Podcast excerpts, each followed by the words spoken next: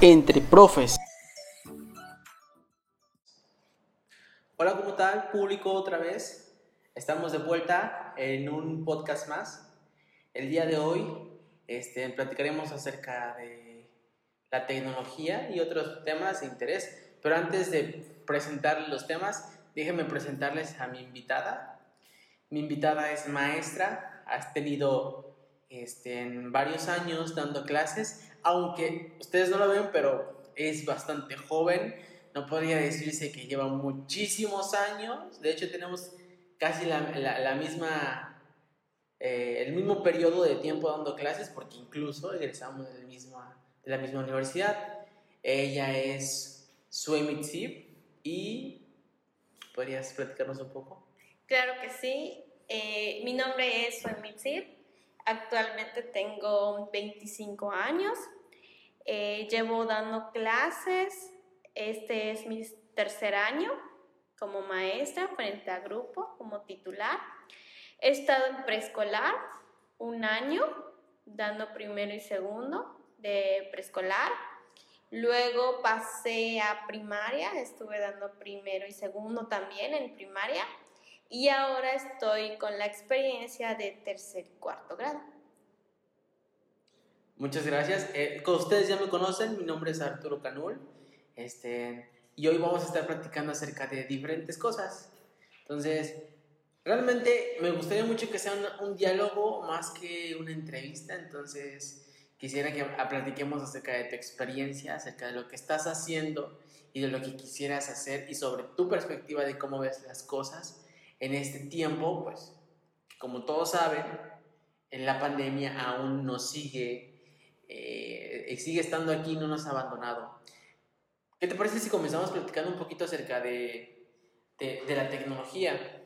Cuéntanos tu experiencia con la tecnología en, en estos tiempos de pandemia.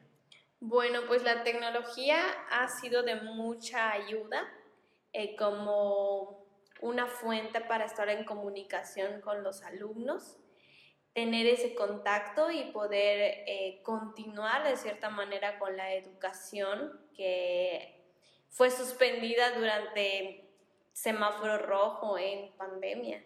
Entonces, eh, la tecnología ha sido un gran aliado hasta ahora para poder continuar en nuestra labor como docente al principio eh, la tecnología se me hacía un poco difícil porque eh, yo era más de dar mis clases utilizando dinámicas, utilizando material que elaboraba por mí en papel. Soy más de tocar el papel, eh, utilizar mi creatividad con dibujos, láminas y ese tipo de materiales para los niños pero ahora tuve que buscar nuevas herramientas tecnológicas y pasar de esa forma a una más moderna en la que los niños pues les siga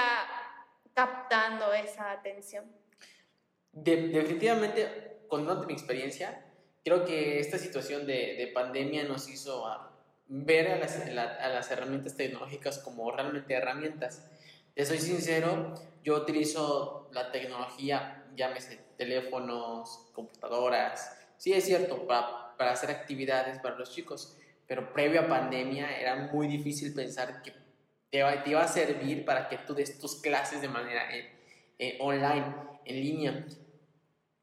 Yo no he tenido problemas en utilizarlas, tú has tenido problemas en adaptarte a esta modalidad en línea? Porque sé que tengo entendido que tú das clases en línea, ¿no? Sí, ahorita estoy dando clases en línea y pues sí, al principio fue un poquito eh, complicado.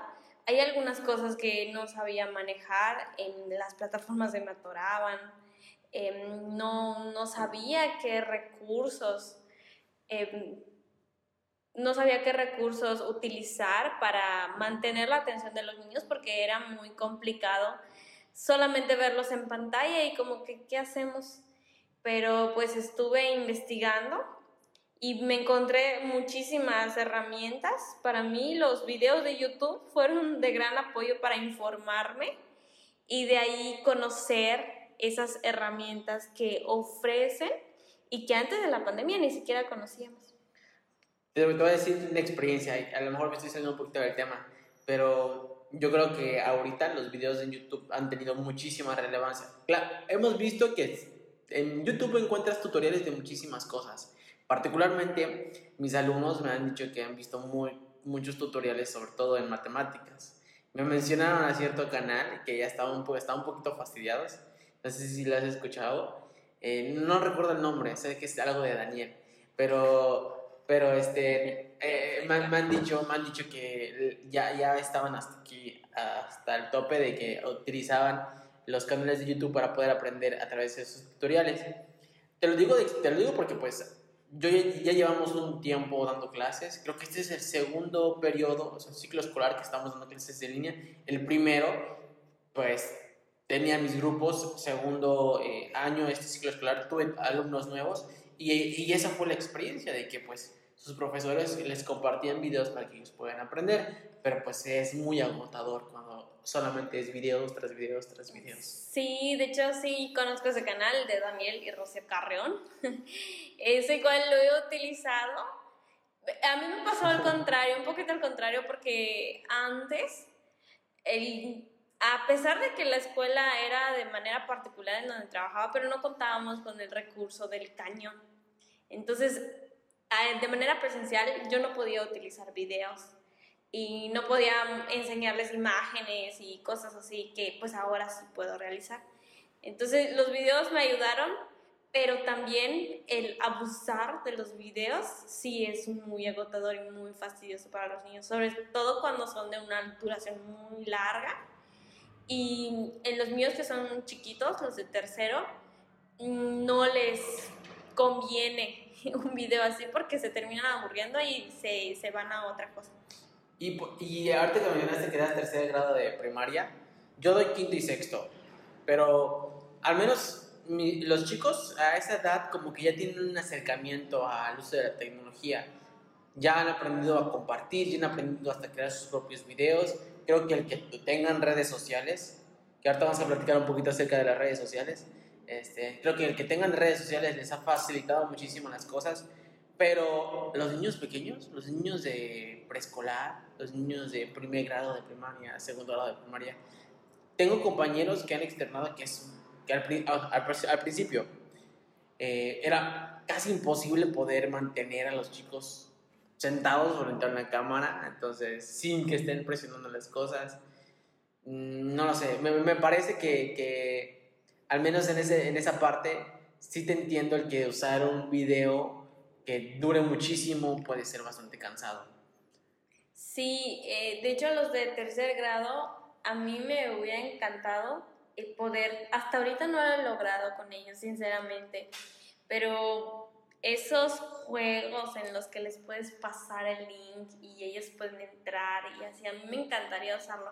Lo he intentado muchas veces, pero nada más no, porque algunos sí, otros no, como que algunos son muy curiosos y van a realizar lo que tú les dices por curiosidad. Pero hay otros que dependen mucho de, mamá o papá y ni siquiera saben eh, visualizar el chat, ni siquiera saben buscar un enlace, ni siquiera saben picarle. Y el hacer eso he notado que los desespera porque se dan cuenta que no pueden hacerlo.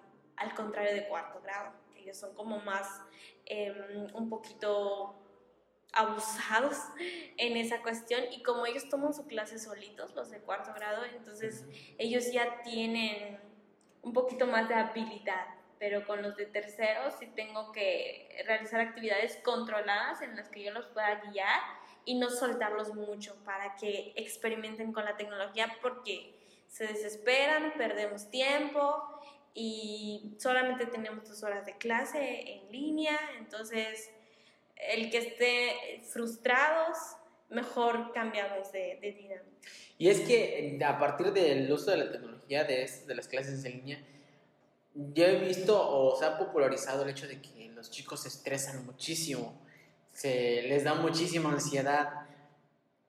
¿Has, has escuchado algo sobre eso? Sí, siempre lo mencionan. Eh, sobre todo en matemáticas. Hasta ahorita en matemáticas Eh, me pasa muchísimo cuando utilizamos una herramienta como la regla o el transportador o la escuadra. El uso de esas herramientas al yo estar en la pantalla y ellos no comprender lo que les menciono porque no puedo estar de manera física para enseñarles cómo utilizar la regla, cómo medir, cómo encontrar los centímetros y cómo incluso acomodar ese objeto para poder utilizarlo, eso les llena de ansiedad, se desesperan, se frustran y ellos mismos dicen, es que ya me estresé, es que no puedo hacerlo. Y es en ese momento que tenemos que calmarlos es así como un respira, tranquilo, yo voy a estar aquí, vamos a hacerlo más despacio, vamos a buscar otra manera de explicar y pues de esa forma eh, pues he conseguido calmarles y bajarles un poquito su nivel de ansiedad, porque sí pasa, pasa muchísimo el que ellos se estresen porque no comprenden o porque no estás ahí. Sí, es una experiencia un poco agotadora cuando eso pasa, pero pues trato de prepararme lo más posible para que, pues para buscar tener un plan B en caso de que, en caso de que eso suceda. Y eso que pues, con, ahorita que mencionaste de, de, prepararte, yo te comenté en un principio, para mí no fue tan complicado adaptarme a esta, a esta manera de poder utilizar herramientas, estas, las famosas TICs, creo que has escuchado muchísimo eso ese término, tecnologías de la información y la comunicación. Creo que lo, ya lo vivimos plenamente. Entonces, y hasta las, las tags, ¿sabes qué son las tags? ¿Has escuchado de las tags? Más o menos. Las tecnologías de, aplicadas al conocimiento. A lo mejor quizás no lo conozco con ese término. Yo la verdad no es un término que domine, pero tengo entendido que tiene que ver con toda esta, toda esta tecnología que nos ayuda a promover el aprendizaje de los chicos las famosas plataformas de aprendizaje, los ambientes de, virtuales de aprendizaje. Entonces, todo, todo lo que ayuda a, que el chico aprenda. Entonces, no se me hizo complicado aprender el, a implementar actividades. De hecho, me parece muy interesante, pero lo digo desde mi perspectiva porque pues ya he utilizado muchísimas herramientas. No es la primera vez que utilizo herramientas como videos, he grabado videos, eh, bueno, mi experiencia ha sido bastante enriquecedora con el uso de, tecnologías, pero para una persona que, un maestro que en su vida había pensado en una herramienta de aprendizaje como la tecnología, como el Internet, como la computadora, como aplicaciones, la gamificación, creo que hace ratitos intentaste mencionar un poquito acerca de la gamificación, debe ser muy complicado. Al menos yo lo, lo veo desde desde esa perspectiva porque hay profesores que han tenido muchísimos años de experiencia trabajando plenamente nada más con sus estudiantes presencial, de una manera presencial, y adaptarse a esta forma creo que les ha causado muchísimos problemas.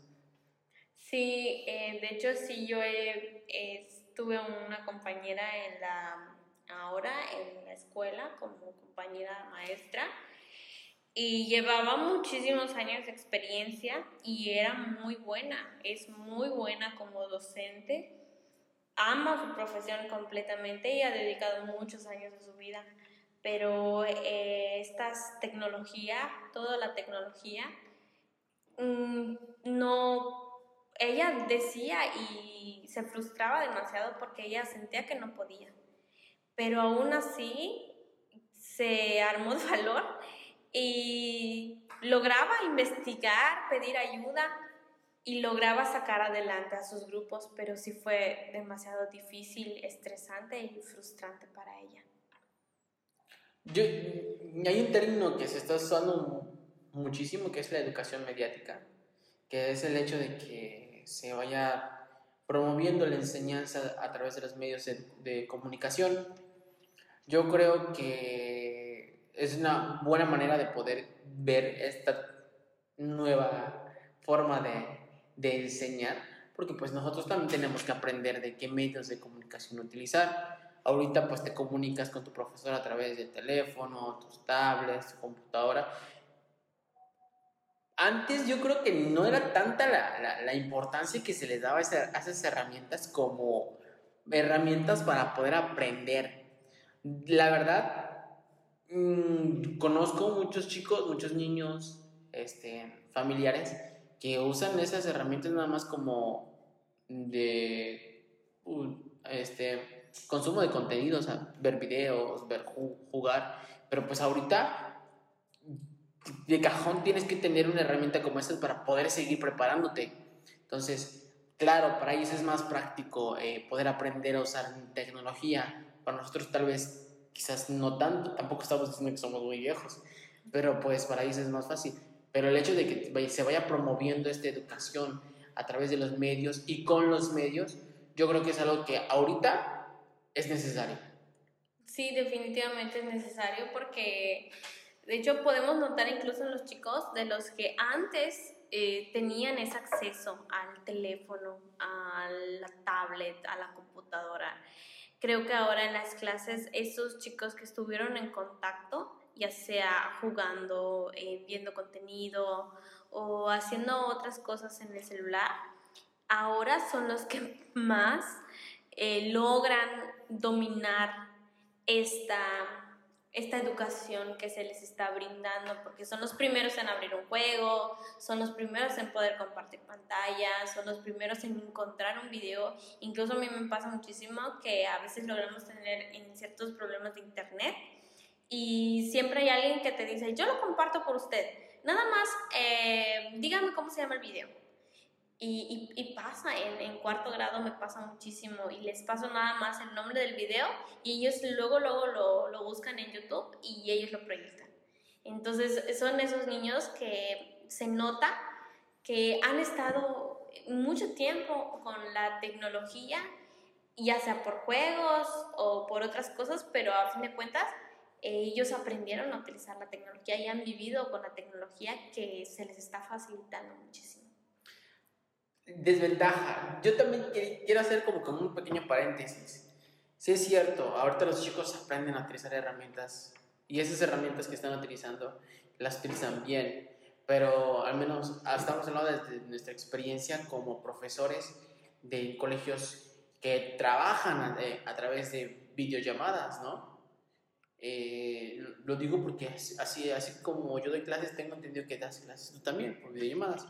Pero hay un sector dentro de la población que no podríamos decir que utilizan las videollamadas, compartir pantalla y todo esto para poder enseñar. Eh, creo que una propuesta del gobierno fue la enseñanza a través de la televisión. ¿Tú crees que realmente funcione? A mí se me hace una total tontería eso, porque de las personas que he visto a mi alrededor que están tomando clases, aparentemente los niños de esa forma, yo lo veo como un relleno porque realmente los niños no están aprendiendo algo de esa manera. Eh, les mandan las tareas y les dicen, vean en la televisión, pero yo creo que cada maestro tiene una manera de explicar y la explicación no se da de manera universal. Creo que tiene que ir de una manera específica de acuerdo a las características de los grupos y de acuerdo a las características de los niños. Por eso cada grupo tiene un maestro. Entonces lo que he visto, al menos con los que están a mi alrededor y puedo observar día con día, es que los maestros se han librado un poquito de esa explicación que deben brindar y decir, véanlo en la televisión y realicen ciertos ejercicios que yo les mando. Pero, mm, o sea, el niño se pone frente a la televisión y todo lo que ve, no, no lo está viendo porque es un compromiso, pero no está entendiendo. Y cuando tenga dudas, em, ¿a quién le va a preguntar? ¿A quién va a acudir? Supuestamente se dice que los maestros, no quiero hablar mal no, de tampoco los estamos para hablar claro, mal de, los que están en, en, ese, en esa situación, pero pues he notado que, que no se están dando ese tiempo para explicarle a los niños o tratar de implementar otras estrategias, no sé, como una videollamada por WhatsApp con, de cierta, en cierto tiempo con cada niño o con los niños que pueden tener ese, esa, ese acceso. O incluso yo considero que se pudieran hacer videos pequeños, cortos, con explicaciones del tema y enviárselos por, por el WhatsApp. Ahorita todo el mundo tiene WhatsApp. Es muy raro que alguien no tenga WhatsApp. Entonces esos videos yo creo que pueden servir de mucha ayuda, pero lo de la televisión definitivamente no le veo algo de provecho porque los niños se están aturdiendo. Se están aturdiendo, a veces el contenido va desfasado de lo que les mandan, de lo que ven en la televisión. Algunos niños definitivamente no lo ven. Algunos niños acuden al papá para que les explique. Otros papás acuden a asesorías con otras personas. Y yo creo que el trabajo del maestro se está devaluando un poquito porque se están dando cuenta que no está explicando, no están em, ayudando a sus alumnos, solamente están tarea tras tarea, tras tarea, tras tarea, cosa que igual estoy un poquito en desacuerdo porque los estamos cansando. Con tanta tarea es muy cansado y cuando no se tiene una explicación, cuando no se comprende el tema, es sumamente agotador para los niños y muy frustrante porque se están dando cuenta ellos mismos que no están aprendiendo. Yo creo que hay como casos particulares, ¿no? Entonces, no digo, porque no digo que estemos generalizando, tampoco estamos tratando de ofender a ningún profesor, claro que no. Estamos hablando de una situación que hemos visto, porque también yo lo he presenciado. El chico recibe las tareas, este, busca una explicación, acude a, a todo menos a la televisión. Entonces, si ya de por sí casi muchos niños, no, no sé el dato estadístico, estoy realmente interpretando, ya de por sí hay varios niños que no acuden tanto a la televisión, sino que acuden más al uso de internet. Entonces, que acuden a la televisión para poder aprender, no digo que no es una mala herramienta, me parece una buena idea, una buena herramienta dada la situación, pero yo creo que sí podrían trabajar como que en otra modalidad.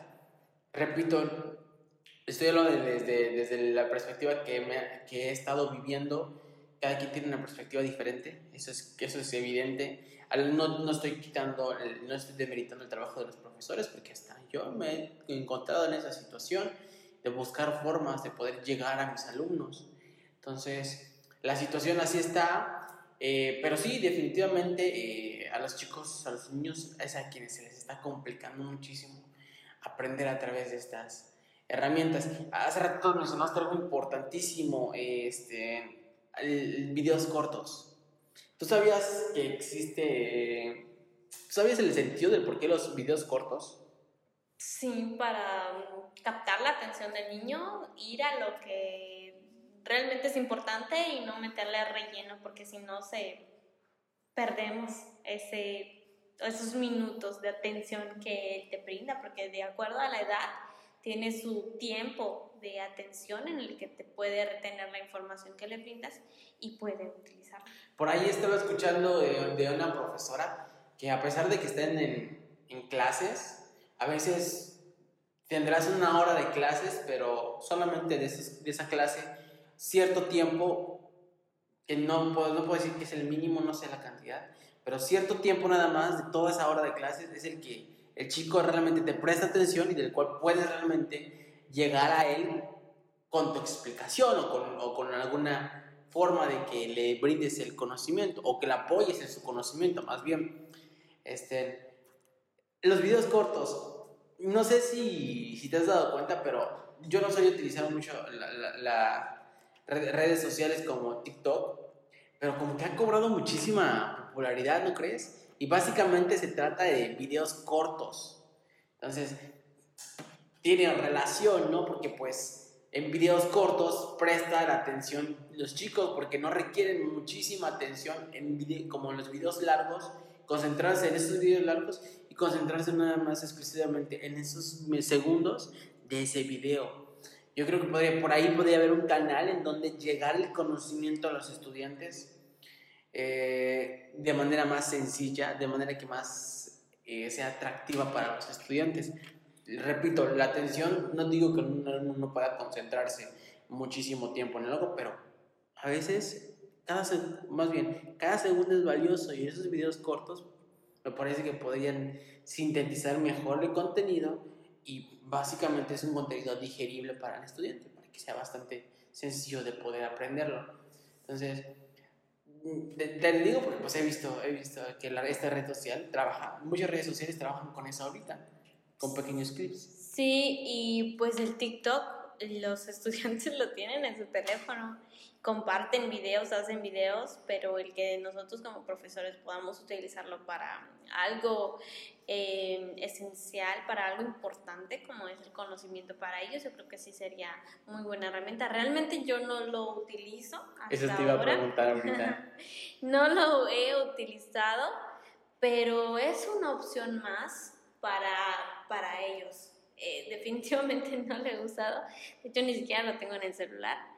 Nada más veo algunos videos, pero no es que lo tenga como una red social. Pero los ves, ¿no? Claro, están en todas partes. Los videos de TikTok están en todas partes. O sea, entras a, a cualquier red social y te vas a encontrar un video de TikTok. Y hasta eso, no solamente se quedan en, en la plataforma que es TikTok, sino que como que ha mudado a otras plataformas. Están en Facebook. Yo, recu- yo recuerdo que en Facebook no te daba, te daba la opción de poder ver videos, pero los videos ahorita son cortos y hasta te termina un video y te reproduce el siguiente, ¿no?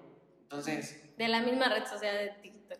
los famosos estados, Ay, sí. que son pequeños segundos para mostrar cierta, cierta, ¿cómo les llaman? Historia, ¿no? Historia. O estado, así, así los determinan.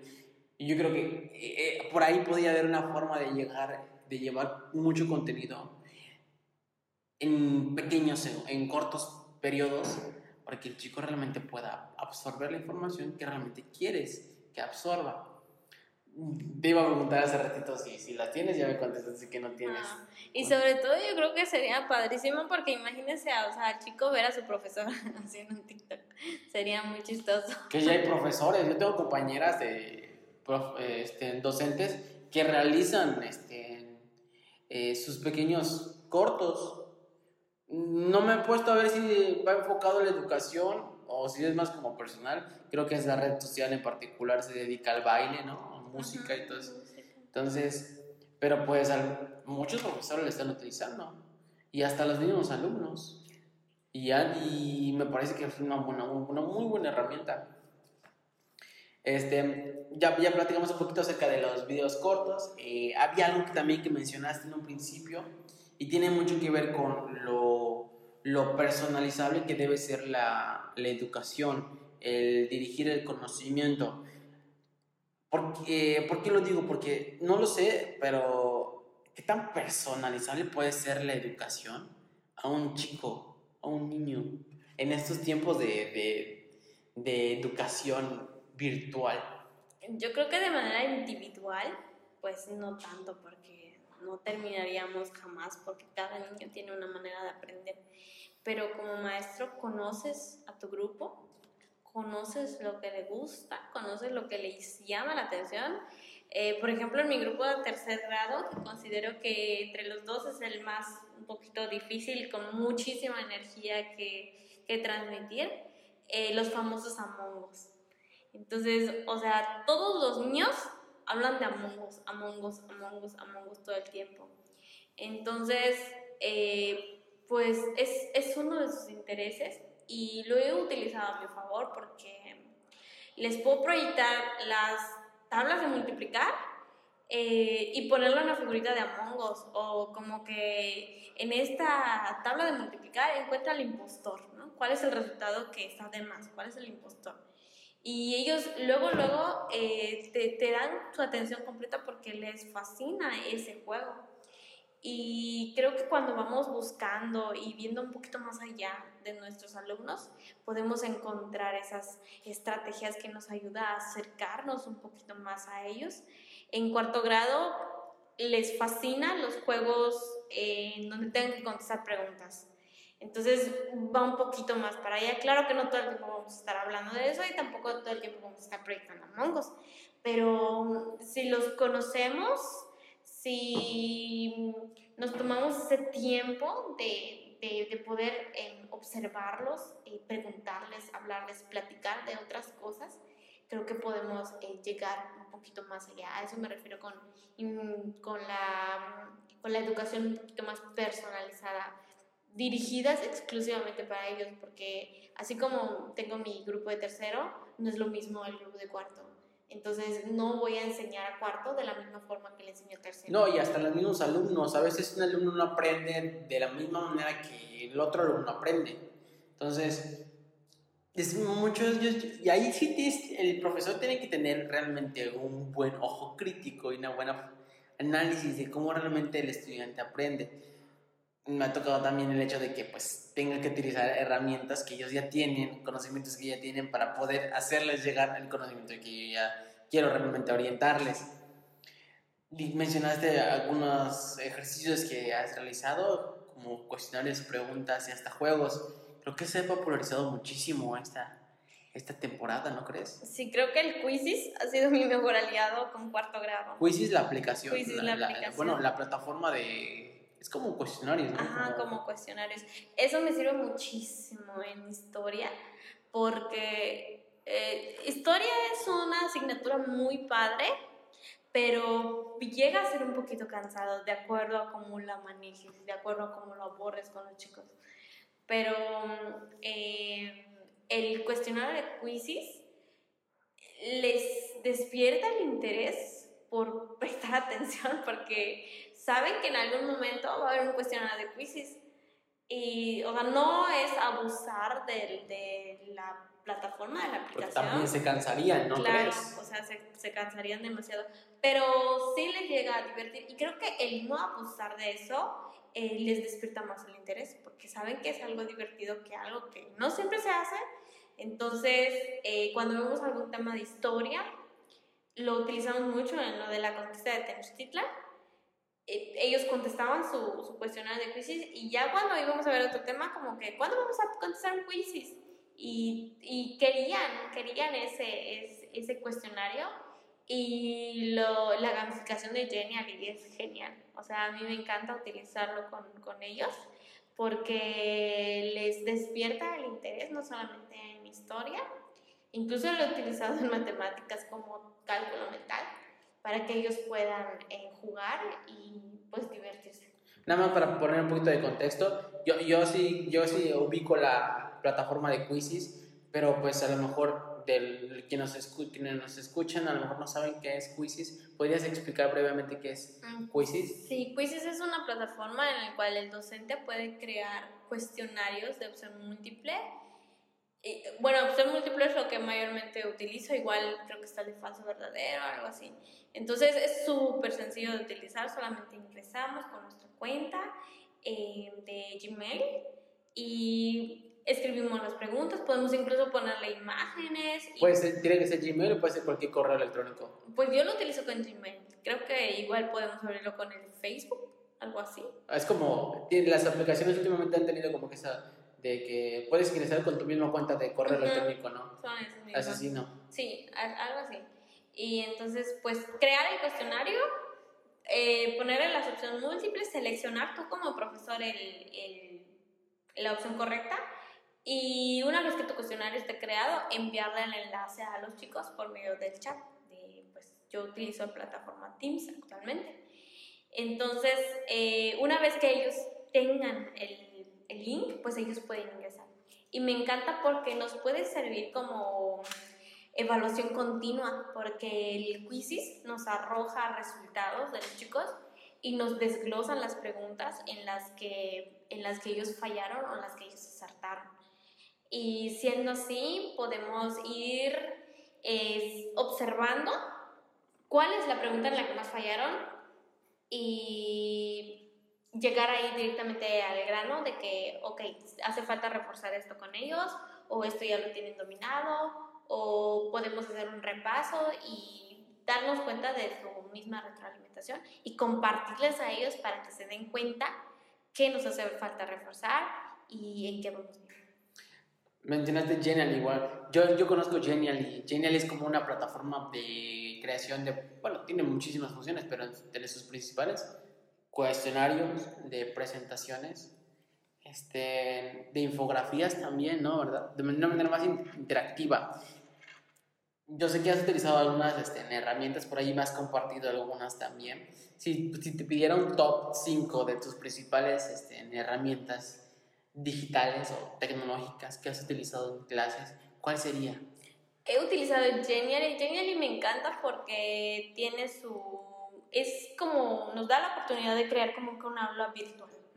Entonces, el contextualizar a los chicos como en un salón de clases les gusta. Entonces sería como primero sería... Le, le pones el, el pizarrón, que, que, el profesor, ahorita también puedes crear tu propio sticker de tu profesor. Con, avatar, con el famoso Bitmoji. Ah, sí, es verdad. Les encanta porque dicen que ellos también crean su Bitmoji. Y hasta ellos pueden interactuar, ¿no? Bien, me decías también de, de Genially, este... Quizzes, eh, Kahoot es bueno, pero realmente no lo he utilizado y lo he visto que mis compañeras lo utilicen, pero realmente yo no lo he usado. Pero de los que has utilizado. Ah, ok, de los que he utilizado está en Genially, está Quizzes, está mm, el Jamboard. Jamboard es, de la, pues, es la que te ofrece de servicios de Google, ¿no? Ajá, y esa me gusta mucho porque ellos pueden ingresar y podemos armar ahí un, cuadro comparativo. Es como una pizarra electrónica, digital, ¿no? Y es como podemos hacer trabajo colaborativo, del que, pues de lo que realmente ahora se busca también. Está el Padlet. Padlet es... Es un muro en el cual ellos pueden compartir comentarios, pueden eh, pegar imágenes, fotografías. Y mm, ese lo utilicé para, eh, o sea, ese lo utilizo más cuando realizamos como murales en el cual ellos me comparten sus fotografías de acciones que han realizado, por ejemplo, con el medio ambiente y temas de, ese tipo. Entonces ellos ahí pegan sus fotografías y les gusta porque se dan mi corazón y así. como que se crean ese me gusta lo que estás compartiendo. que eso también son incentivos, ¿sí sabías? Pero es, he escuchado que trabaja principalmente con tus, son con estímulos que te dan como que cierta felicidad.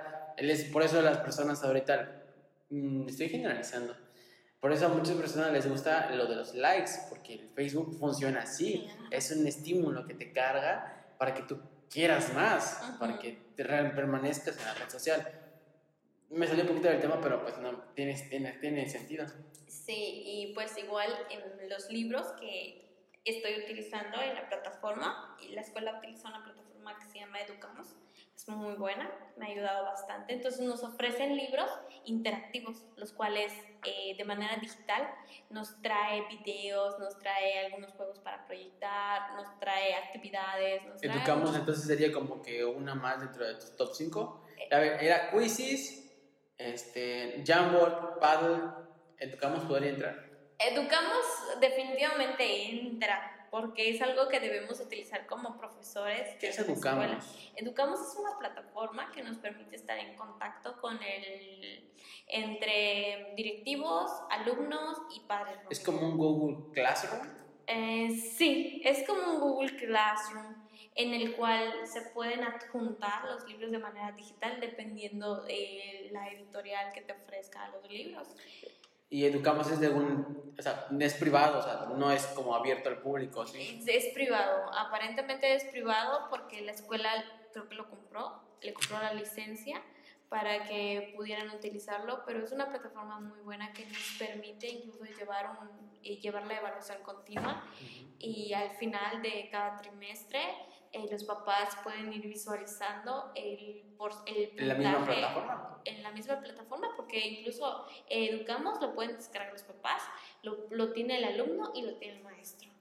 O sea, se puede descargar a tu teléfono claro, te llega la notificación. Exacto, nos llega la notificación. Por ejemplo, si yo pongo un trabajo en Educamos, el papá ya lo recibe en su teléfono como una notificación de, de Facebook es, así. Entonces le aparece la notificación y le aparece la tarea para cuándo tiene que subirla, a qué hora tiene que subirla, dónde va a consultar, podemos ingresar links, podemos ingresar videos y, y todo eso está muy padre porque se mantiene una comunicación entre toda la escuela, los papás, los alumnos y los maestros. Te falta, falta una nada más. ¿Y cuál sería la otra? Yo utilizo PowerPoint. PowerPoint igual me ha utilizado, me ha servido muchísimo en este, en este tiempo. Fue la primera herramienta que comencé a usar. La sigo utilizando y me gusta usarla. Me gusta usarla. Creo que es muy sencilla. Es muy sencilla. Y pues son esas plataformas que he usado. También me gusta mucho encontrar juegos en internet que les pueda proyectar y que pueda ir resolviendo junto con ellos. Juegos como, por ejemplo... Eh, por ejemplo... Yo me imagino juegos. Y yo lo primero que se me viene a la mente es como los videojuegos de esos de Mm, no. shooters, disparos. y- No, no, no. Eh, por ejemplo, ah, eh, con tercero, para que ellos no se frustren al estar ingresando y estarse trabando y montón de cosas, entonces yo proyecto juegos, por ejemplo, el de las tablas de multiplicar, ¿no? Ok. En el que puedan eh, mencionar sus opciones o, o vamos a resolver una, una suma de fracción o una resta de fracción. Entonces ellos puedan decir su respuesta y yo irlo seleccionando, pero de una manera más atractiva visualmente para ellos. Yo no sabía que existían esas herramientas. Yo cuando, la- yo cuando ahorita que lo mencionaste ya me quedó calle el 20, ya también las he utilizado. Pero re- re- regresando, es- este, yo no sabía que podías crear esas herramientas. En mi vida hubiera escuchado el hecho de que puedes crear juegos educativos que los chicos puedan interactuar. Y hasta hace poco, refiriéndome a este ciclo escolar, me di cuenta que hay páginas, hay plataformas, hay este, sí, hay páginas, más que plataformas son páginas que te permiten crear juegos, tú crearlos con tu contenido para que los chicos realicen. Y eso me parece bastante bueno, porque ahorita la gamificación es una herramienta muy, muy, muy este, imprescindible. De hecho, es una gran aliada. Es una gran aliada. Definitivamente. Es estrictamente digital y los chicos pueden interactuar, que eso tiene mucho que ver también con el hecho de que pueda retroalimentarse, recibir una respuesta de que si es correcto o es incorrecto. Sí, les llama la atención a ellos, les dices vamos a jugar y se les activa todos los sentidos, entonces creo que eso nos ha ayudado muchísimo, claro, sin abusar de esas herramientas y pues seguir conservando lo que, pues lo que, lo, un poquito lo tradicional, ¿no? Del cuaderno, el libro, pero hacer llegar el conocimiento a través de eso y que nada más em, podamos utilizar los libros y los cuadernos para eh, plasmarlo de manera escrita, eh, pues es muy importante seguir usándolos. Para no, para no salirnos muchísimo del, del tiempo, porque ya aquí nos llevamos 40 minutos casi, este, te voy a decir algunos términos y tú me dices si tú sabes eh, o has escuchado de ellos, si tienes idea de que, a qué se refieren. ¿Está de acuerdo? Aquí va. Eh, el learning. El learning, educación de manera digital. Eh, sí, eso que se me viene a la mente ahora. Ok. Eh, be-learning. Eh, e-learning. Educación de manera digital, pero también de manera presencial. Podría ser como una educación de manera híbrida, tal vez. Ok. Y M- M-learning. M-learning. M-learning. M-learning es un término que hasta ahora desconozco, A lo mejor ya lo has utilizado y, Tal vez. y no, no recuerdas pero no con ese término. tal A lo mejor, sí. Realmente, pues, eh, sí, sí, yo creo que sí los conocen. Por ejemplo, el learning se refiere muchísimo a la educación online. o sea, Definitivamente la online. Exactamente. Utilizando la, eh, el internet, el chico puede entrar a tomar sus cursos. Por supuesto, es completamente en línea. Entonces, por eso el learning, yo creo. Eh, B-learning es, esa es la combinación de lo híbrido, ¿no? De lo, de lo presencial junto con el aliado que es la herramienta digital. Y el M-learning tiene mucho que ver con los medios sociales. Sí, pues definitivamente lo hemos utilizado en algún momento. Te digo, es que ahorita pues... ah, Es, y es que se han utilizado conceptos que parecieran muy eh, redundantes, pues, porque quizás nunca los habíamos escuchado, pero son términos que la educación ahorita pues son más presentes, no quiere decir que son nuevos, sino que ya están tomando mayor relevancia, porque la educación ahorita es más digital. Por ejemplo, el blended, blended, lear- este, blended learning, ¿lo conoces? No, ese no.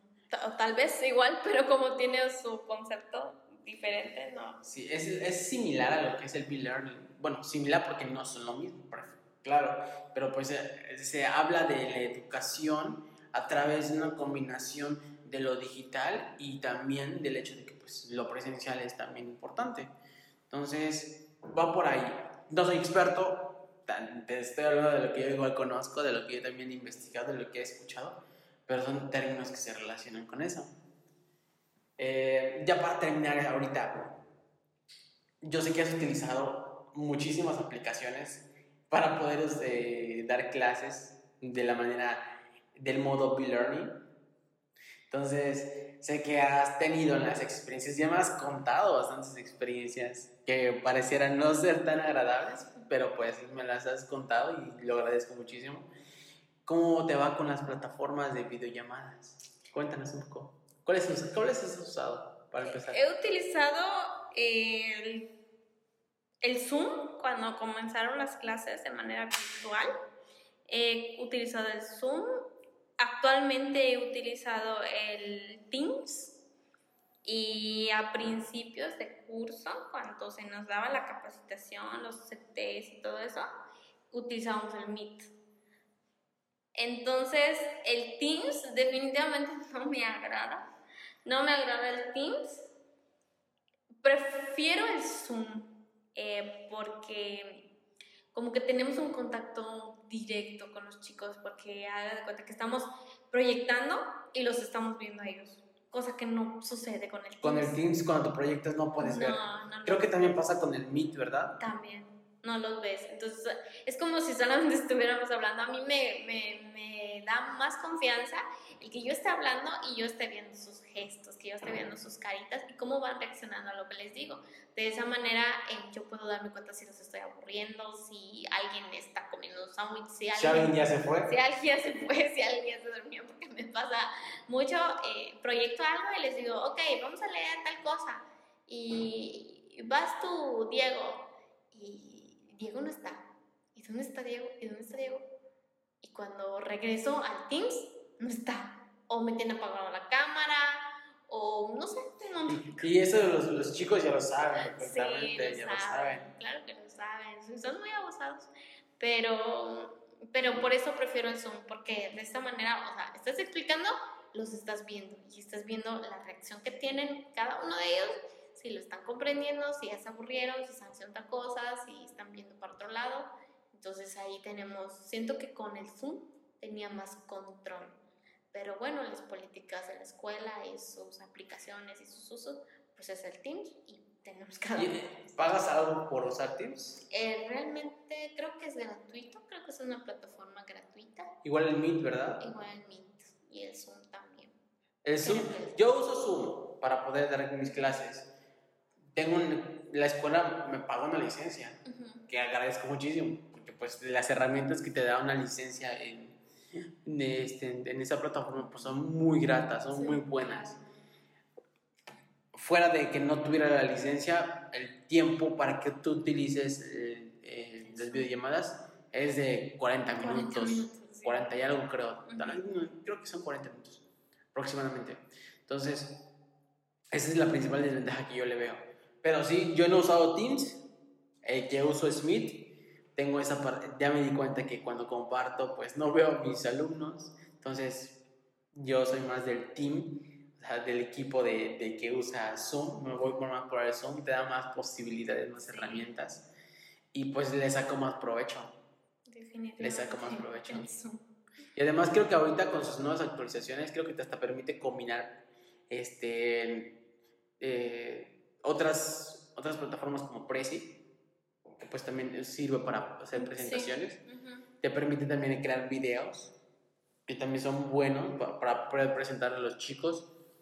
Y además te crea como, le, añadido, añadido como esa parte de que filtros. Ah, ok, para guardar un poquito en el espacio donde estamos o algo así. Mm, no, por ejemplo, que, que si te pone este, en un sombrero, ah, que si te pone un color de los labios en particular. Ajá que, que es el clásico levanta la mano, que el aplauso, que la fiesta. Entonces, me parece, me parece una muy buena herramienta, de verdad. No la estoy promocionando, no es que me hayan pagado para promocionar la plataforma de Zoom, pero me parece muy buena. Es que sí, es muy buena, es muy buena el Zoom. Y ya hablando de las presentaciones, ya con eso terminamos. Este, mi profesor Harold, Harold Ferro, que es mi profesor de maestría, aquí le mando un gran saludo. Saludos, profesor. Este, eh, la otra vez nos dijo, eh, nos estaba platicando del por qué este, él mm, no está a favor de que usemos mucho PowerPoint. Tú usas PowerPoint, ¿no? Yo uso PowerPoint. Dime, ¿tú eres también de, de las personas que creen que ya no más PowerPoint o crees que hay mejores herramientas? ¿De qué hay mejores herramientas que PowerPoint? Sí, hay mejores herramientas. Pero no estoy peleada con el PowerPoint porque, como mencioné hace un momento, eh, fue la primera herramienta que logré utilizar para estar en contactos, para poder presentarles información. Em, no estoy peleada con el uso del PowerPoint, pero si tenemos la opción de variar nuestras herramientas y utilizar mejores, pues debemos hacerlo porque debemos estar en constante cambio por los chicos y por nosotros para fomentar el aprendizaje. Y creo que va dependiendo de la asignatura, dependiendo del contenido que vamos a presentar. A mí me sirve muchísimo el PowerPoint para proyectar imágenes. O sea, a los, a los niños les, les, encanta ver imágenes eh, para mm, contextualizarse en cuanto al tema sobre todo en la asignatura de ciencias. Eh, y utilizo el PowerPoint porque es muy sencillo de pegar imágenes, de poderlo guardar y creo que ahora hay muchas herramientas que le superan el PowerPoint, pero sí lo podemos utilizar. Fíjate que en ese punto de que, de que hay muchas este, herramientas que le superan al PowerPoint, yo creo que el PowerPoint ha tenido muchísimas te da muchas, te, permite crear bastante, ser, ser bastante creativo. Yo en particular he usado Genially, he usado este, eh, Prezi, que otro he utilizado. Creo que son de los que más he utilizado. Y como que sí es cierto, no necesito descargar la aplicación en mi computadora para poder utilizarlas, pero pues necesito internet para poder utilizarlas. Y el PowerPoint a veces no, no necesito necesariamente internet. Claro, es una herramienta que me siente bastante cómodo y creo que de ahí debemos partir, de salir de esa comodidad de que todo el tiempo PowerPoint, todo el tiempo PowerPoint. Y a los chicos también a veces cuando se, se les presenta de, ah, otro PowerPoint, profesor, ya. Sí, es que como todo, tenemos muchos recursos y por lo mismo debemos variar y no abusar del recurso que tenemos. Tenemos la opción, tenemos muchísimas herramientas y de las que hemos hablado estoy segura que existen muchas más que no conocemos hasta ahora. Entonces, eh, nuestra labor como profesores es investigar, actualizarnos y para dar lo mejor para ellos, porque si logramos captar esa atención que, que tanto buscamos con muchas estrategias, pues podemos llegar a ese aprendizaje que los niños, a los niños en estos momentos se les está complicando un poquito y a nosotros como profesores el estarnos frustrando acerca de cómo llegar a ellos, creo que estas herramientas y poder investigar más nos pueden apoyar muchísimo. Claro, por supuesto. Este, yo también soy, estoy a favor de usar más herramientas, de hecho, si por ahí nos recomienden algunas más que son válidas para aumentar nuestro repertorio, tampoco hay que abusar tanto de estas, ¿no? Yo creo que dependiendo del tema, dependiendo de dónde se preste, dependiendo del momento, dependiendo del grupo, dependiendo de muchas cosas, podemos elegir y, saber tomar una decisión de cuál eh, utilizar, porque pues a fin de cuentas a través de ellos estamos transmitiendo el conocimiento a los chicos. Bueno, pues sí, definitivamente sí. Y ya para terminar, muchas gracias. Gracias por compartir. Ya nos llevamos casi una hora platicando acerca de eh, tus experiencias y acerca de las herramientas digitales y las plataformas. Hay puntos que a lo mejor nos, van a, podemos nos vas a comentar en una tercera parte. Creo que esta es la segunda vez que tenemos un diálogo. Entonces, a lo mejor las experiencias precisas de cómo, cómo ha sido dar clases este, de manera virtual lo vamos a dejar para otro, otro podcast, ¿te parece? ¿Aceptas mi invitación? Así es, muy bien. Eh, por lo pronto, muchísimas gracias por acompañarnos una vez más aquí a su podcast. Este, nos vemos en un siguiente, una siguiente sesión. Cuídate mucho, muchas gracias. Yo soy Arturo Canul y nos despedimos. Muchísimas gracias público, hasta la próxima.